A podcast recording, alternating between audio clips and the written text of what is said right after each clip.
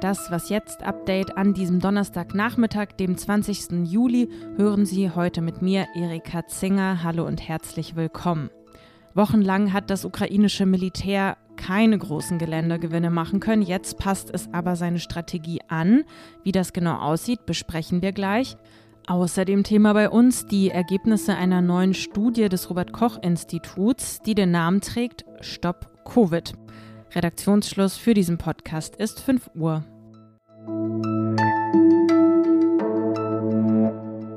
Russland greift mittlerweile die dritte Nacht in Folge die südukrainische Region um die Hafenstadt Odessa an. Und zeitgleich sortiert sich das ukrainische Militär neu, passt seine Strategie an. Statt mit Panzern greift es nun mit Infanterie an. Das hat mein Kollege Maxim Grev aus dem Politikressort von Zeit Online mit einem anderen Kollegen recherchiert und analysiert. Die zweite Phase der ukrainischen Offensive hat begonnen, schreiben die beiden. Ja, wodurch sich diese auszeichnet, will ich mir erklären lassen. Hi Maxim. Hallo. Was erhofft sich die Ukraine von der neuen Strategie, jetzt eher mit Fußtrupps vorzudringen?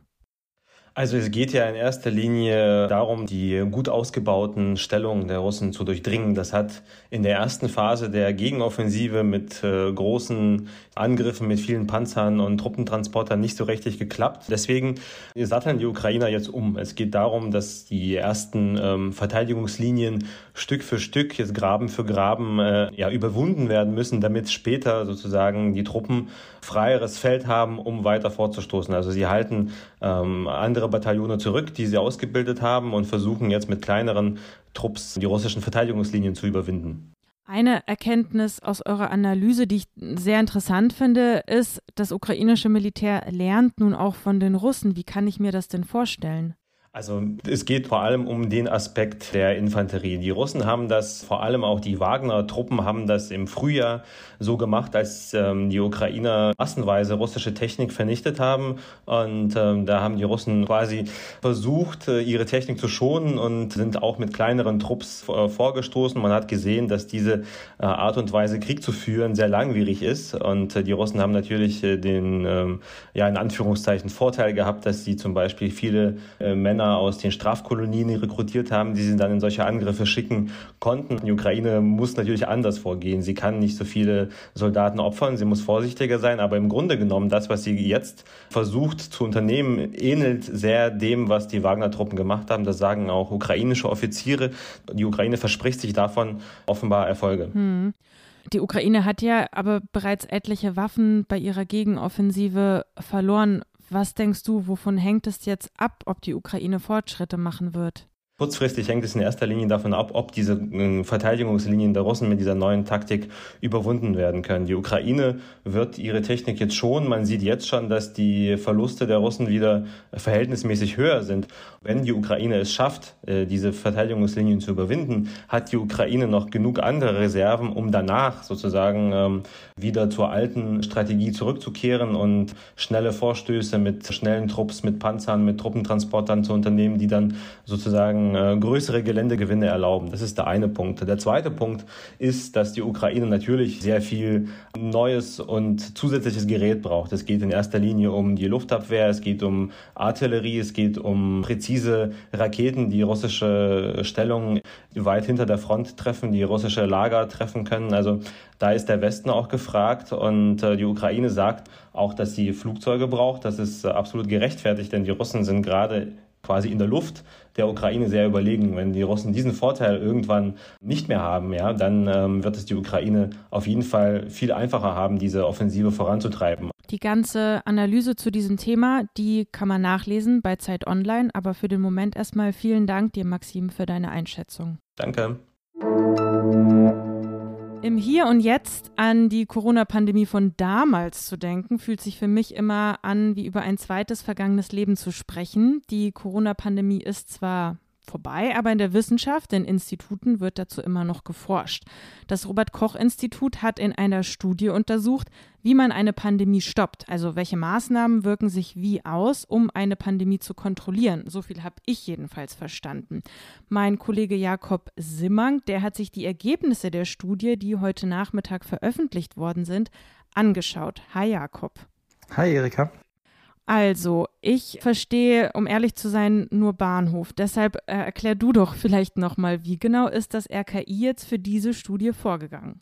Also ganz grob hat das RKI im Rückblick geschaut, wo, in welchem Landkreis, in welchem Bundesland galten welche Maßnahmen zu welcher Zeit und hat dann geschaut, was der Effekt quasi dieser Maßnahmenbündel auf den R-Wert ist. Wir erinnern uns nochmal, der R-Wert war die Zahl, die angibt, wie viele Menschen ein Infizierter im Schnitt ungefähr ansteckt. Und das ist quasi sozusagen ein Parameter für die Dynamik der Infektionswellen.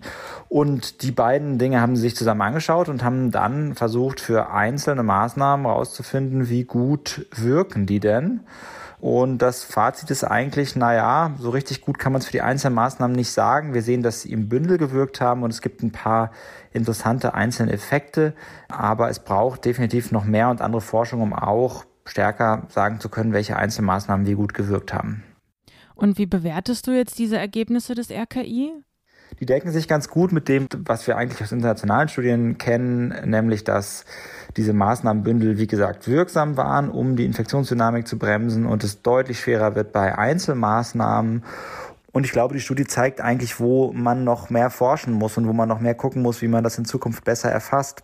Nämlich dahingehend, als dass natürlich Maßnahmen zu unterschiedlichen Zeiten der Pandemie unterschiedlich wirken, je nachdem, wie viele Menschen sich zum Beispiel daran halten, je nachdem, ob schon Impfungen zur Verfügung standen. Und letztlich muss man eigentlich in Zukunft stärker in Pandemien darauf setzen, Daten besser in Echtzeit für einzelne Maßnahmen in ganz bestimmten Settings zu bekommen und zu errechnen und dann letztlich eigentlich auch passgenauer, zielgenauer Maßnahmen zu ergreifen, damit man am Ende, und das muss ja das Ziel sein, so wenig Maßnahmen ergreift wie möglich.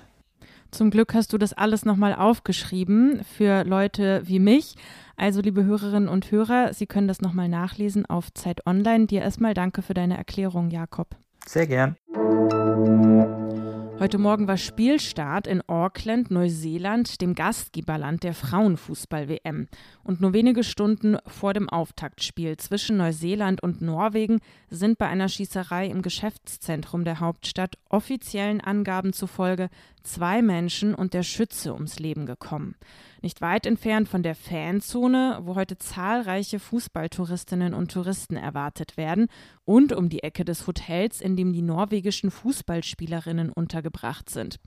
Über die Hintergründe der Tat ist bislang nichts bekannt. Auf Twitter schrieb der neuseeländische Fußballverband, man sei schockiert. Gefahr für die WM, die sieht die Polizei nicht. Die Polizei sagt, es war ein isolierter Vorfall. Das Fußballturnier ging deshalb heute wie geplant weiter. Was noch? Das muss doch ein großer Scherz sein, dachte ich heute Morgen. Da lag ich noch im Bett und hatte die Nachricht einer entlaufenen Löwin zugeschickt bekommen. In Brandenburg und im Süden von Berlin wollen sie Anwohner gesehen haben. Davon gibt es auch Handyaufnahmen. Ich bin dann in die Küche gestapft, Kaffee kochen, mache also das Radio an und auch da heißt es in den Nachrichten Löwenwarnung für die Region Berlin-Brandenburg. Noch weiß niemand, wo das Tier herstammt. Das finde ich ja eigentlich am gruseligsten an dieser ganzen Geschichte. Die Polizei jedenfalls, die warnt und sucht großflächig seit heute Morgen auch mit Hubschraubern und Drohnen. Wer dort in der Gegend wohnt, soll jedenfalls zu Hause bleiben, heißt es. Den Freiheitsdrang dieser Löwin kann ich ja nachvollziehen. Ich hoffe natürlich trotzdem, dass niemand verletzt wird, kein Mensch und auch nicht die Raubkatze. Die wichtigsten Antworten zu dem Fall, die können Sie nachlesen auf Zeit Online. Ich mache jetzt mal Feierabend. Das was jetzt Update für heute ist zu Ende. Morgen früh aber geht's wie gewohnt weiter. Dann hören Sie meine Kollegin Azadeh Peschman. An was jetzt zeit.de müssen Sie schreiben, wenn Sie uns bis dahin etwas mitteilen möchten. Ich, Erika Zinger, kann Ihnen eigentlich nur noch mitgeben, halten Sie sich von allen Raubtieren fern. Tschüss und machen Sie es gut.